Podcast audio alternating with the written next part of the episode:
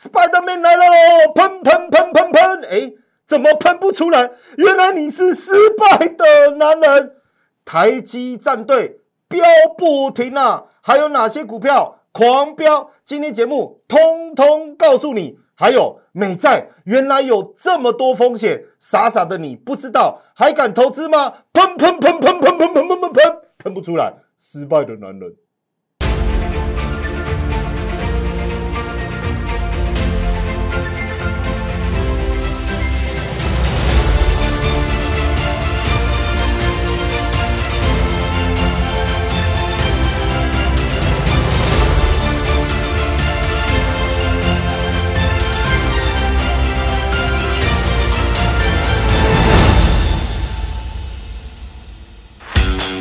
喜欢我的影片吗？记得按赞、订阅、分享、开启小铃铛，你将会持续收到精彩的影片内容。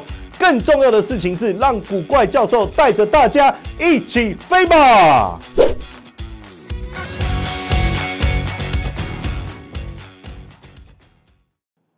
大家好，欢迎收看《标股起航》，我是古怪教授谢承彦，又是一个 beautiful day 呀！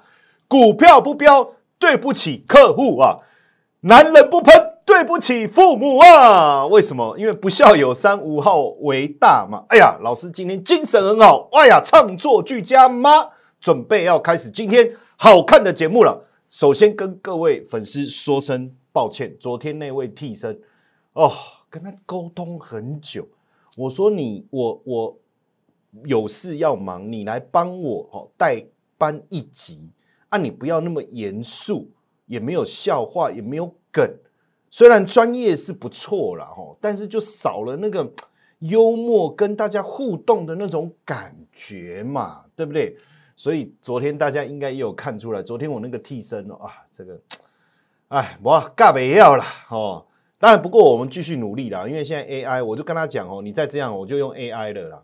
你知道现在 AI 可以做一个那个替身，对不对？我说你再这样子，把你 fire 掉，好不好？换一个 AI 上来。好，那当然，我觉得这个能力越强，责任越大了哈。所以今天我觉得有很多很棒的一个内容要来跟大家分享。首先，我们先来看一下昨天晚上这个辉达的一个表现哦。哎，真的，你看财报公布之前，近乡情怯。我跟你讲，这是这样子哦，这个很像说哦，你知道以前。以前这个这个传统的婚姻呢，不是会有一个那个掀起了你的盖头来，呃，让我来看看你的脸，有没有？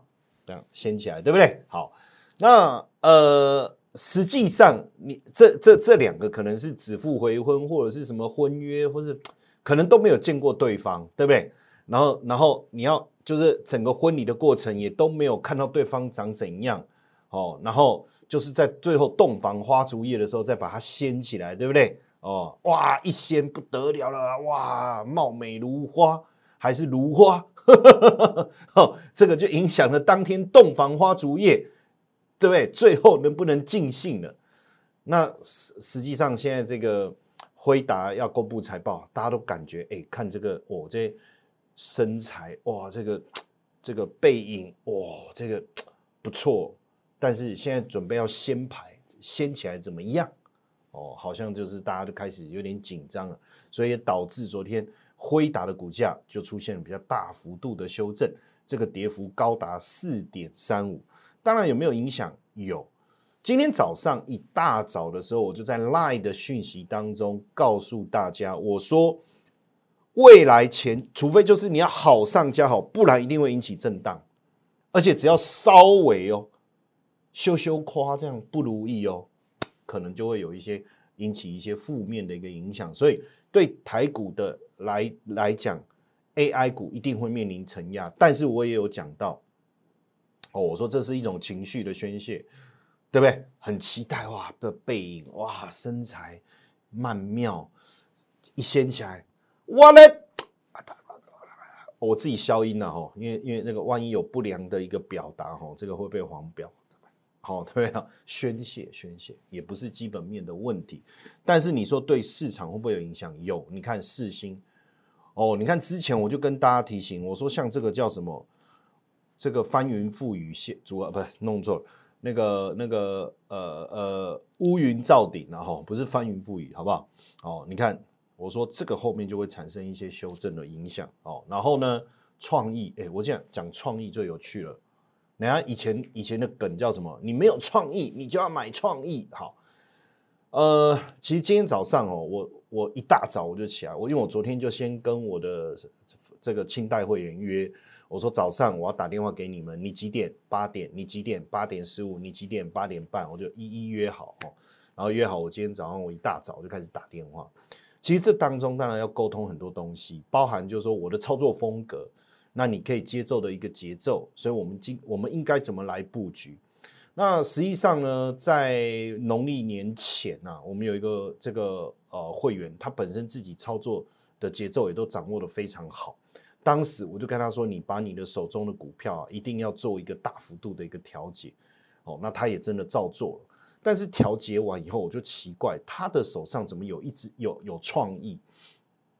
好。那也有创意也没关系，我就在想，他可能是比如说艺术家之类的，跟创意有关的工作吗？哎，不要玩这种烂梗，好。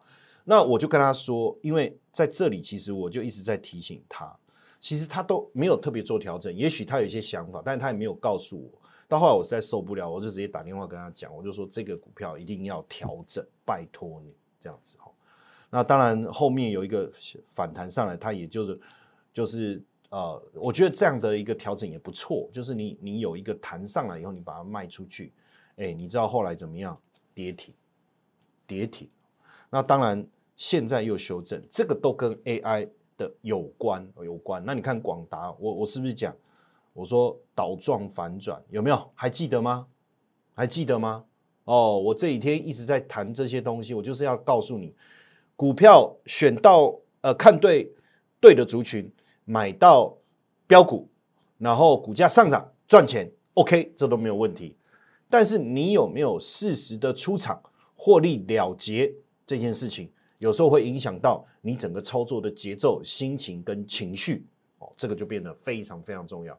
像我，我就跟我的这个会员讲，我说，因为我法人出身嘛，对不对？你也知道嘛，我完整历练外资、投信、自营商嘛。唯一到台积电演讲过的分析师，老师你供给啊，卖个空啊！好，我这我讲过的哦，所以我节目有讲吗？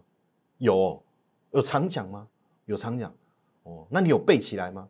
那我我需要再复述一遍吗？哈 不要不要不要再讲了，卖够够啊！好，卖够够好。那我就跟他说，其实法人的操作思维是这样：我们会有个股票池，我们会有个股票清单，然后这个清单呢，我们当然会挑，但然后我们再去追踪这个股票的一个表现。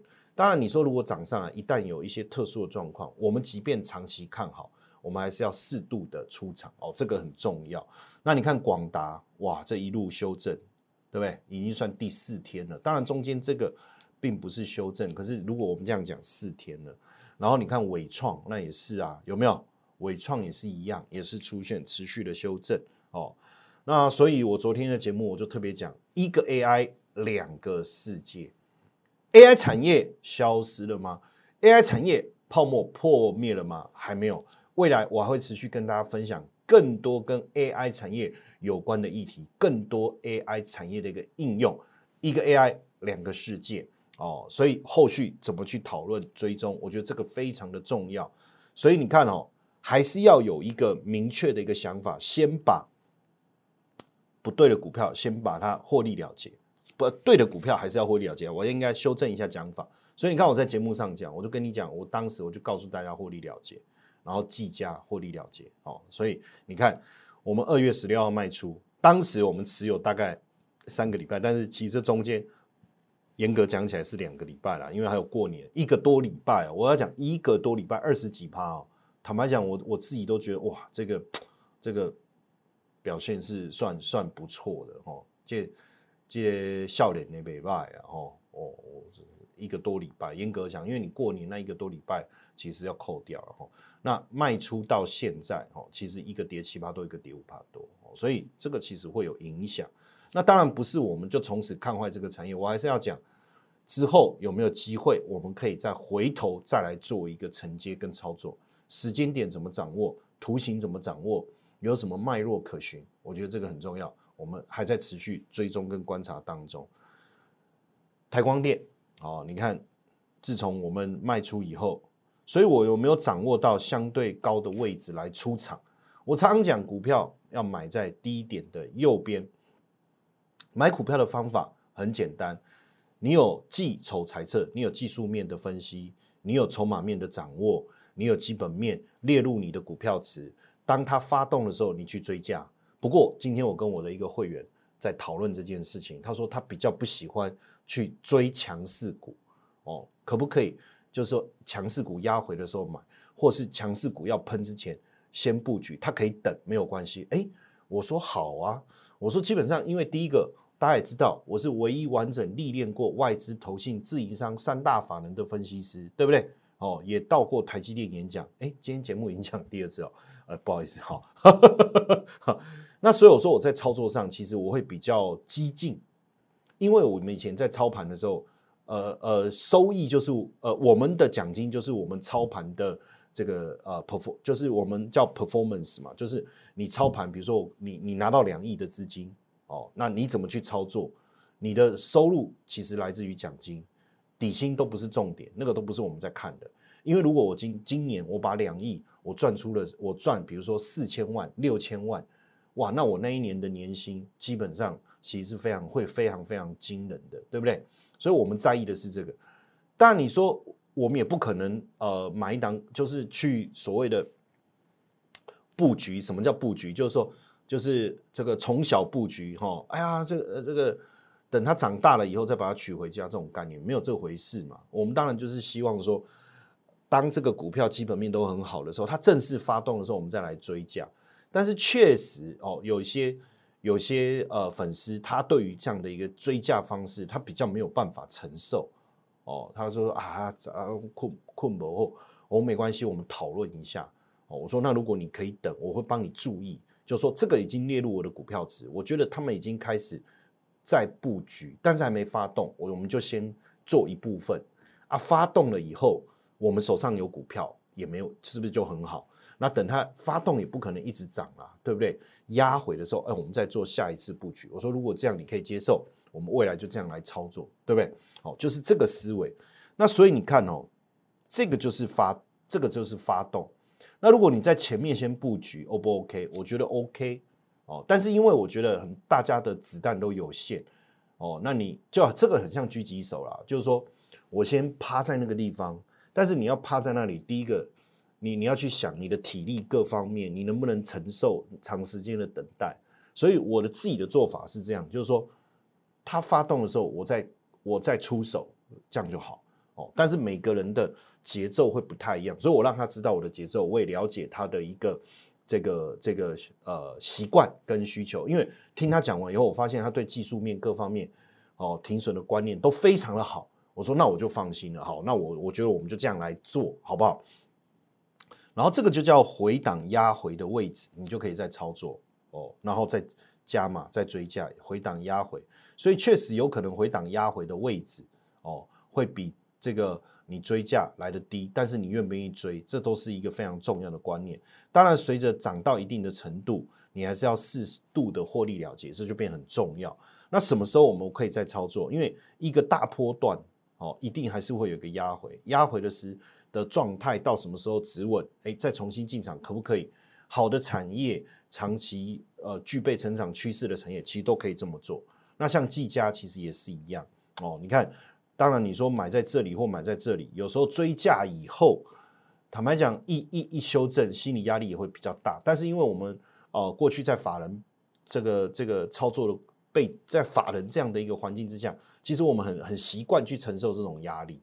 哦，很非常非常的习惯，哦，非常的习惯啊。其实老板也支持这样的做法。他们其实过过去我们在在法人圈的时候，大部分大家也是这样做。当然，你说逢低布局慢慢做这样的情况也是有，可是它比较不是市场的主流。呃，像这个波克夏，呃，就是我们讲巴菲特大师，他基本上是这样做没有错。但是因为他的资金量体大，哦，那其实际上你说。如果我今天我有个十亿、二十亿、一百亿，好了，我也是得这么做啊。可是因为，呃，假设今天你就三百万、五百万，你你的资金要怎么能够做有效的运用？哦，就是基本上我觉得追还是一个比较好的方式。但但是当然你在追逐的过程当中，你会担心这种这种追高的风险，那压回以后再重新承接也是一个非常好的一个方法哦。压回以后再重新承接也是一个很好的方法，所以这一波的行情还是能够做到。那只是说。怎么样适度的获利了结，这个也是未来我们在操作股票当中要不断去学习的一个课题，好不好？好，那其实今天的盘呢，我没有我没有打算花太多时间去琢磨哦，因为盘就是这样，就我就讲它就是这样粘。但是我们仔细来看这个盘当中有一个很有趣的地方，就是这里，因为今天大盘跌了七十六点八五，坦白讲跌个跌幅零点四，这种是一个很小很小的下修正。但今天有一个好有趣的，就是有量有量，只要有量就有机会，只要有量就有机会。那我为什么要特别圈这里？你注意看，今天上涨七千四百四百档哦，然后涨停有三十三档，下跌八千零七十二档，然后跌停二十一档，告诉我们什么事情？当然，这中间上涨包含权证了哦，个股跟权证，这告诉我们什么？大盘不好看就偏弱了哈。可是有股票还是在涨啊，还是有股票涨啊，所以今天我大放送了哦，我也想让大家去好好的去感受一下，好不好？标股的一个威力。当然，我觉得在选股票的时候，你一定要注意产业这个东西。三 P 是我常常讲的，好不好？我把这个我潜意识的东西在节目上好好的发扬光大。Predictable、Persistent 跟 Powerful 是我一直在强调的一个产业要有可预测性。要能够持续哦，要有威力，好不好？这个很重要哦，要有威力哦，要持续哦，要长要长久哦，哦，要我们这个不是业配，也不是什么卖药的广告哦，你要记得哦哦，就是在讲产业。所以你看，之前我在节目当中，我我我先盖牌了一个台积战队新成员，然后我就告诉大家说，这是面板半半导体双题材，外资持续买超，打进知名风场，有没有？我在之前节目我就讲了嘛，对不对？好，然后呢？那很多人就说，就在底下问嘛，说老师，那为什么不能公开？不是不能公开嘛，对不对？啊，我会员买进啊，我就马上公开。那那会员要干嘛？他为什么要加入会员？对不对？他为什么要加入会员？这不公平嘛，对不对？可是我后来还还是有没有先排？有没有先排？有啊，我昨天先排啦。那你知道了，然后呢？你敢追吗？今天涨停板。哈哈，喷喷喷喷喷喷喷喷！哎，股票不喷呐，对不起会员呐，对不对？男人不喷，对不起父母啊！哦，有没有喷呢？哦，这个是不是这样？但你说我我我昨天先排嘛，那我可以告诉大家说，之前我们就就喊进嘛。那有没有下一个台积战队的新成员呢？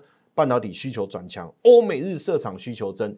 一月营收年增七成，当然有，但是不好意思，同样这个我还是没有办法告诉你，没关系，哎，赖哦，这个私讯问我们，或者是这个来电询问，好不好？哦，要有勇气走出那一步，你就有机会，好不好？好，当然，今天我也是跟大家承诺嘛，哦，就是说我们要来这个大放送，好不好？我们今天要来大放送。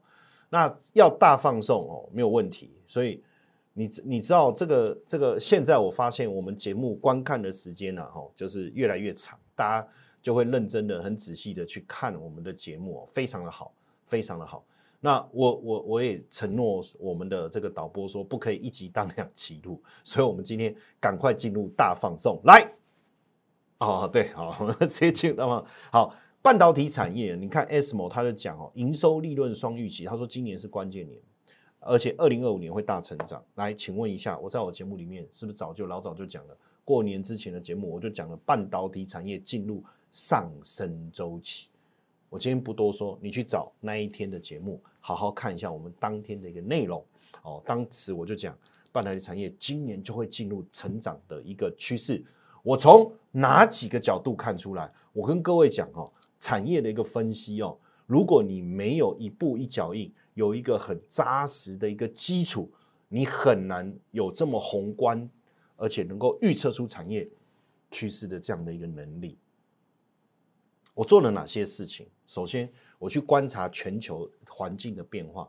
我去观察美中之间的紧张关系，同时我去掌握最新科技的一个发展，所以我看到了一个非常重要的趋势，就是接下来半导体产业的需求就是要持续的一个喷发。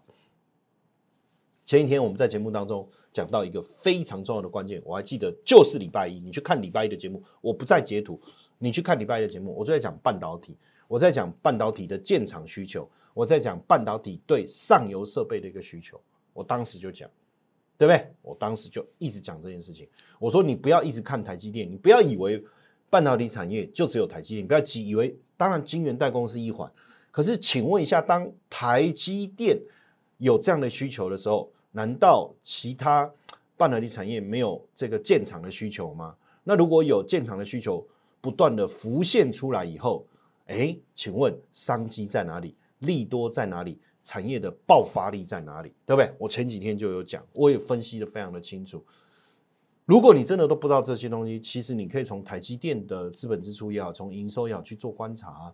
大家都预期今年、明年台积电每年能够维持百分之二十的一个增长，这个我很早就讲，我在节目就讲了，而且我一直我一直怀疑，对不对？大摩就是看我的节目嘛，我之前也讲了嘛，对不对？那如果台积电能够在能够出现一个产业持续增温这样的一个成长趋势，而且是二十趴营收哎，二十趴不是五趴哎，不是三趴哎，是二十趴哎。那我想请问你，这个爆发力哪里来？这个威力从哪里来？订单从哪里来？那只有台积电会会成长吗？不是哎。昨天我们还特别讲了谁？讲了这个呃，我们前几天讲了讲，我不是昨天吗？还是我不确定了？你就每天都看就对。哦，就是讲了奥特曼。对不对？我们就讲了奥特曼。哦，我我们讲到他也要这个自己来设晶圆厂这件事情，如果是真的，资金也被他筹到了，我跟各位讲，后面整个半导体设备厂的爆发威力会更强哦，会更强。所以，我们来谈这一档中沙，好不好？中沙，哎，我没盖牌哦，哎，你有没有吓一跳？哎，老师，哎哎，中沙是哪一档股票？因为盖牌盖习惯了嘛，突然掀开哦，哎哎哎哎，你是谢承彦吗？还捏捏脸，哎哎哎，好有没有？哦，中沙再生晶圆，关键 K 已经形成 N 字形的突破了，而且投信也好，千仓大户也好，都在买超计筹财。就财报的角度来看，先进制程三纳米钻石碟出货已经开始增加，产能也在扩增。你再去检查一下它的整个财报，整个策略上面。哦，毛利率啦、营业利率啦，还有净利率等等，哦，三率三升，所以整个在操作的一个思维上面，我们从图形上来看，我今天还要教大家一个东西，叫做 J 博士。哦，J 博士，J 博士是什么呢？我们之前搭配我们之前讲的关键 K 一起来看，我们讲关键 K，我们讲关键价位。哦，关键价位，我相信大家都知道，就是所谓的密集整理区。那我们讲关键 K，什么叫关键 K？长红带量的一个突破，哦，不管是我们讲这第一次的突破也好，第二次的突破也好，或者甚至再突破也好，这是是一种延续性的攻击。这样的一个股票其实就是美女，而且她是一个上等美女。这个走在路上走过去啊，都要吹口哨，哦，嘎吹哦，口口啊，不口口啊，我就不太会吹口哨哦，哦，碎哦，哦，有没有？而且她不止背影漂亮，不止背影还可以。她走过去以后，脸一转过来，天哪，真的美啊！哦，你知道有时候在路上我看到很多很漂亮的女生，然后有气质又很优雅，穿着打扮又很时尚，哇！然后那个线条 走过去，我忍不住回头一直看，这样好像也很没礼貌哦，对不对？所以我就干脆拿手机出来拍，也不是要尊重，要尊重啊。那你看这个股票很棒，我们刚才讲线图上面的一个呈现，下面有一个东西，注意看 J 博士，大家讲 K D 指标，可是呢，实际上我今天要真正来跟大家分享这个观念，没有人谈过，我敢跟你保证，基本上没有什么人在谈这个东西，K D J 里面的 J 博士，J 博士基本上，哎，我这几天呢，我们有同粉丝留言说。老师，你改变了整个行业的规则。我跟各位讲，没有错。现在有太多人在模仿我，已经有开始很多人在模仿我，在学习我，甚至在偷看我到底在做什么，我在讲什么股票，哦，我讲什么产业，已经开始有这样的一个氛围跟现象出现，没有关系，我觉得我就是一个玉米田的概念。今天我这个 J 博士的一个指标，我跟你讲，很快有人就会拿来用。你注意看，你注意看，我今天讲完，很快就有人跟着讲，那你就知道他偷看我节目，对不对？你就知道他偷看我节目，没有关系。我跟各位讲，没有关系，因为好的指标就是大家用，因为这也不是我发明的，坦白讲，也不是我发明的，对不对？但是呢，这个指标的运用，我觉得为什么很好？你注意看，在图形上面。当我关键 K 出现的时候，这个指标跑到哪里？跑到五十以上。这个指标跑到哪里？跑到五十以上，这就是一个明确的一个讯号，你就不用在那里犹豫了嘛，对不对？哎呀，低档向上，低档叫多低啊？啊，低还有更低呀？那什么？这个黄金交叉在哪里交叉是真正的买进讯号啊？K D 指标最大的问题就是有有零到一百。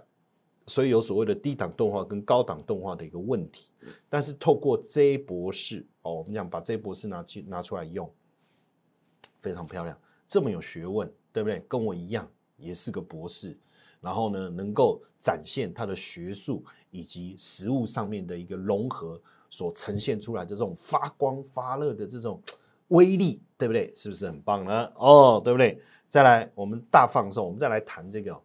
光传送资料，这是什么意思呢？美国科学家现在在研究用光传输哦来做这件事情。那这件事情有什么好处？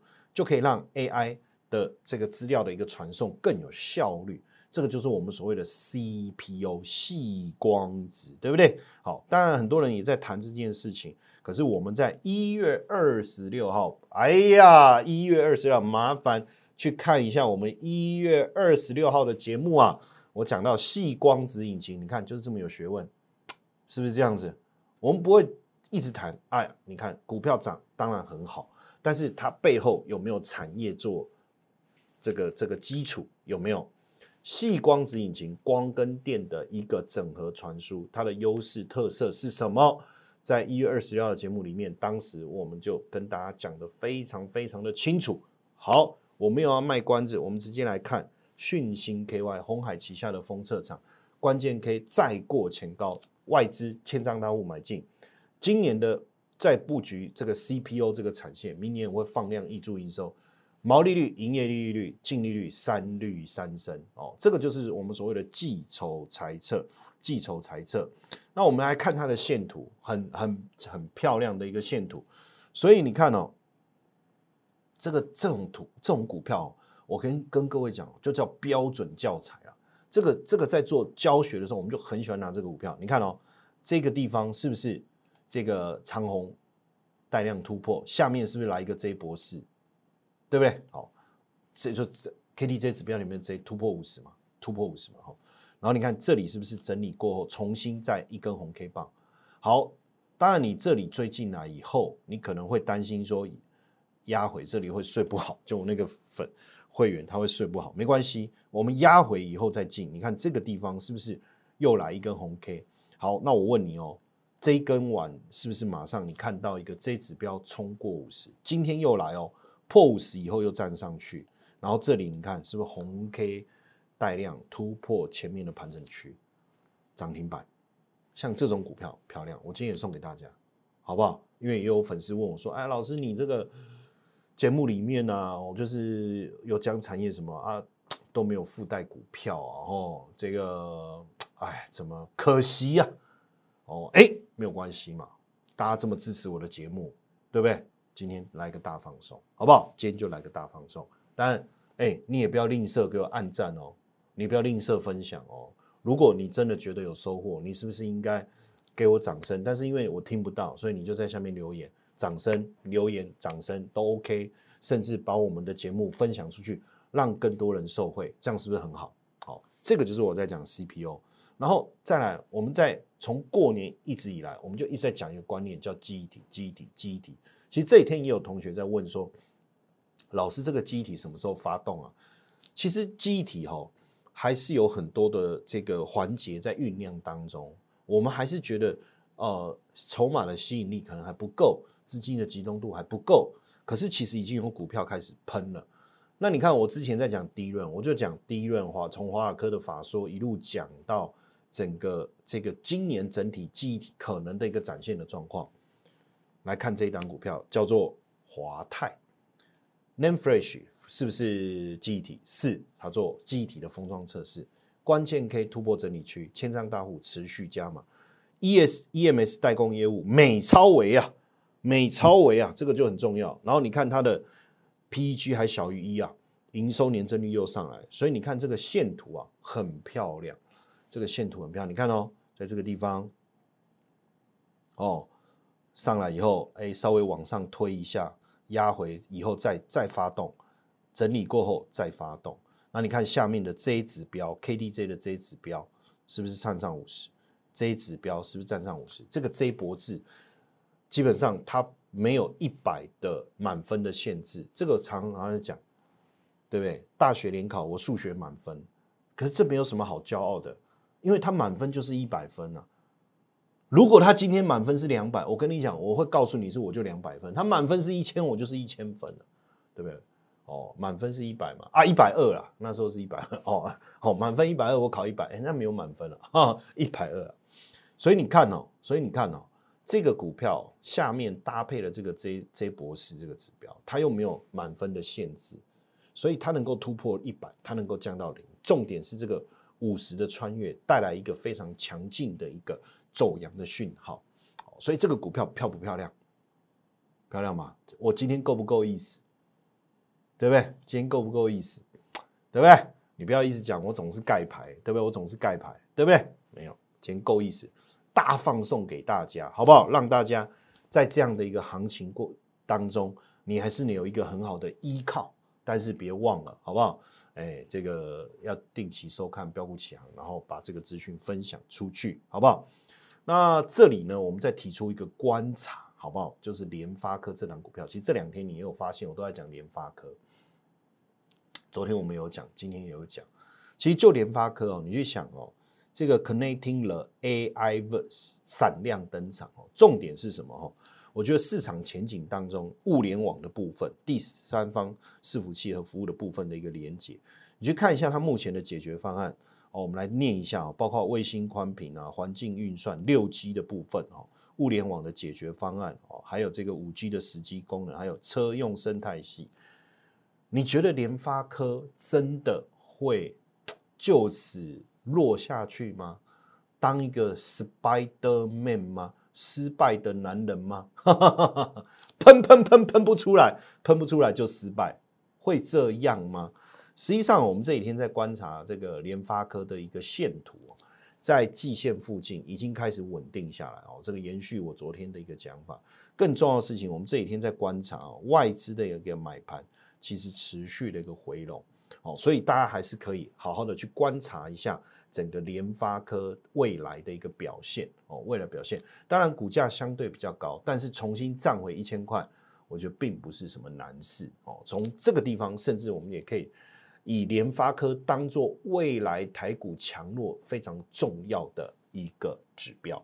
好，那接下来剩下一点点时间，我相信呢，现在大家都非常期待我们的古怪小教室，因为呢，最近有很多的粉丝在我们节目下方留言，说说哇，这个呃古怪小教室已经变成一个正式的单元了哈，没有错。所以在古怪小教室当中，我当然也希望帮助大家去学习，导正一些正确的观念。那今天的古怪小教室呢？我们要带大家来看什么呢？就是债券投资的三大风险啊！老师，债券投资有风险？当然啦，戴吉闹兄弟拱狼熊他干单，债券不是很安全吗？债券不是保本吗？债券不是万无一失吗？过去我们在讲哈，我在呃这个大家也知道，我在这个这个研究所，我有教兼课哈，我们有在教课。所以为什么大家叫我教授？教授原因也在这里。哈，那实际上我们在讲这个投资学的时候，我们在讲一个东西哦，叫做资产配置。其实早期哦，在没有这个就是呃，就这个我们讲 CAPM 嘛，好，CAPM 就是最新财务管理的模型还没有出来。现在其 CAPM 的概念又跳升一级，这个之前早期的教科书，可在那之前还没有这个概念的时候。大家都在讲的是标准差，标准差，讲的是报酬率，报酬率，也就是我的线图啊，我的图啊，它的它就是标准差跟报酬率之间，在寻找一个一个比较适合的点。可是当你只有股票的时候，坦白讲，你没有找，你没有办法找出一个最适投投资组合。后来把债券加进来以后，发现哎，可以做到一件事情，什么样意思？什么样的事情？就是我既然可以在降低波动的同时，增加我的报酬率。这个在单你单独只有股票的时候是做不到的，所以当我有这个呃股票又有债券，而且我随着两者之间去做一个呃比例上面的调配的时候，既然可以得出一个最适化的投资组合。可是呢，当然这个这样的一个概念一推出来的时候，惊为天人呐，大家就开始在算了，连考试都要画这个最适组合的切点啊等等的啦哈。哦市场理论嘛，非常重要嘛，哈。但是呢，呃，实物上就发生一个问题，比如说，在过去二零二三年这个呃，二零二二年到二零二三年，应该是二零二二年然后到二三年这个升息的过程当中，没想到没想到出现了一个股债齐跌这样的现象，而且债券下跌的这个这个这个这个幅度，没想到这么大，哦，三十趴四十趴，那这就不是没有风险啊。所以你说债券投资有没有风险？债券投资有没有风险？当然有啊，对不对？金融市场的投资只有都一定有风险。你说即便是定存，哦，你都可能面临到最后银行倒闭的问题。当然，如果像我们台湾就那也有存保嘛，所以还还好。当然，我们来看一下哈，就是债券投资的三大风险指的是哪三大风险？第一个叫做债券利率风险。第二个是什么？发行机构违约的风险。第三个是市场流动性的风险。我们先谈一谈债券利率的风险。在这个地方，你一定要明白一件事情：哦，投资债券，投资债券不是万无一失。所以，你跟利率的表现有没有一个呃，不要讲绝对的关系，但是有没有一个非常高的一个这个这个连接性？一定有，它是一个高度相关的一个一个。一个一个这个互动过程，所以当利率要往上涨的时候，债券价格往下跌的这样的一个环境，你千万不要去投资什么投资债券哦。当然这句话又有点武断，因为之后我们也会再谈债券还有分嘛，有分投资等，有分它的平等，比如说美国债券哦，投资等级债券、新兴市场债券，那债券还有分短期债券、长期债券等等。但是就目前大部分大家所投资的美国长期公债也好。大家所投资的头等债也好，在利率上升的过程中，它的债券价格一定会往下跌，所以这个风险你还是得要注意啊。所以很多人问我说：“老师，那我现在买这个头等债，他也跟我一样有去买头等债，然后领这个息，所以他问我说：我短期间应该不会卖吧？我说不会。那如果说在这个利率开始开始降了，债券价格就开始涨了，我会获利了结吗？也不会，因为我就是要那个息嘛。他说：“那我什么时候会出场？我跟你讲，我会出场的时间点很简单，就是当市场开始预测联准会要开始升息的时候，我就会把我的债券部位给 close 掉了。那个那那时候要领息怎么办？现在的投资工具、投资标的非常的多元化，到时候再想办法就好了，也不用急着现在去烦恼这件事，对不对？小朋友才三岁，你已经在烦恼他大他长大了要嫁给谁？那不是有点太早太多余了吗？”再来第二个风险是什么？叫做发行机构违约的风险。过去，在我我跟各位讲一个小故事，这个在很多年以前，然后呢，我一个朋友跟我讲，他的朋友就是我的我一个朋友跟我讲，他的朋友哦，就应哎哎不是应该说我的学生啊，在问我这个事情，说他的朋友呃是一个面店的老板，然后呢本他把本来要买房子的钱跑去投资高收益债，然后那时候高收益债券的收息确实是不错。他就问我说：“可不可以他同样去做这样的事情？就是有房子已经没贷款了，然后把房子贷出来，然后呢去投资这个呃高收益债券哦，因为这个利率很高嘛，呃也大于这个房贷。可是基本上我我我的个人的想法是这样的一个操作行为哦，除非你对于整个投资产品非常的了解，不然可能会败在哪里？就败在你不了解这件事情身上。”这个是这个动作本身没有什么太大的问题，好像是就是一个套利的概念。可是当同样的，你可能会面临的，我刚才讲到的利率往上走，你的债券价格往下掉。所以假设这个时间点，你说你要这样做，你也懂得后面可能面临的风险，你也知道要怎么样适度的去调整，我觉得那没有问题哦。要不然你真的要去睡公园了。有人说投资高股息 ETF 要睡公园哦，那你可能真的要去睡公园。但是假假如说你完全都不知道这些东西，就很可怕。就好比说有一些基金哦，高股息的基金哦，或是高收益，应该讲那个呃高收益的债券的基金，他跑去买什么？过去他们去买恒大、买碧桂园的债所发行的债券，或是买俄罗斯的债券，那不是就套住了吗？基本上你看恒大它就违约了嘛，对不对？碧桂园就违约了嘛，俄罗斯政府债券就违约了嘛。像这种就是一个呃这个发行机构违约的风险。那另外一个是叫什么？市场流动性风险。什么叫市场流动性风险？当然我们买 ETF 啊什么这个比较不会遇到。可是我坦白讲，在二零零八年，呃，金融海啸、雷曼呃事件的时候，我们就真的面临了一个叫做市场流动性的风险。当时我在基金公司，然后我们发行的这个短债啊，还有这个新兴市场债券，那时候我们叫新兴市场债券，还有所谓的高收益债啊。你知道，在那时候金融海啸的时候，雷曼风暴发生的时候，哇，那个那个整个债券市场是崩跌。然后呢，所有的机构都在狂抛他手上的债券。可是我想问你，平常谁在买债券？不就是政府的这个所谓的这个退休基金管理基金嘛？比如说，还有像哈佛啊这种校产基金吗？还有保险公司的长期资金，这还有主权基金，这些钱在买债券呢？结果你们都在卖债券，那谁接？我们小散户哪接得起？所以那时候所有的债券产品都崩盘、狂跌、狂跌再狂跌，到最后发生什么事情？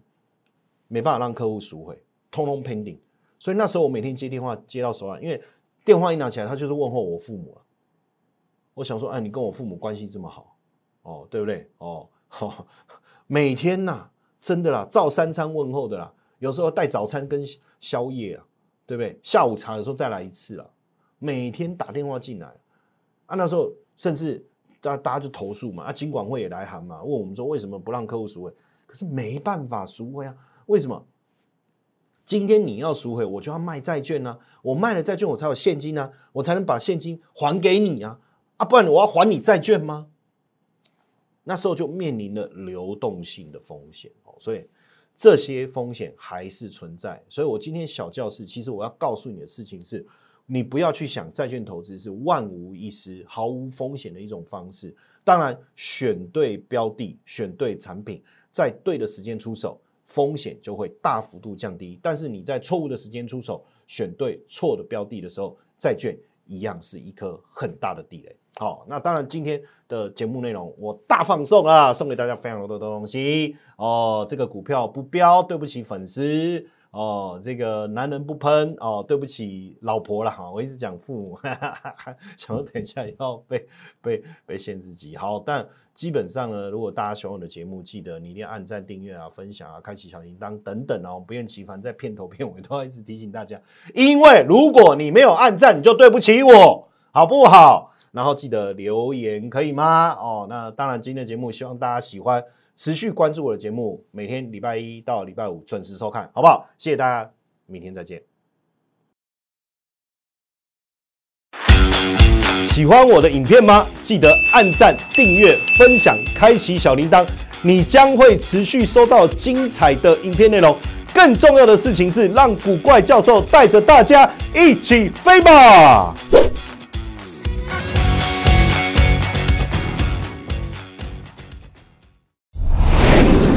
证券投顾零八零零六六八零八五。本公司与所推介分析之个别有价证券无不当之财务利益关系。本节目资料仅供参考，投资人应独立判断、审慎评估，并自负投资风险。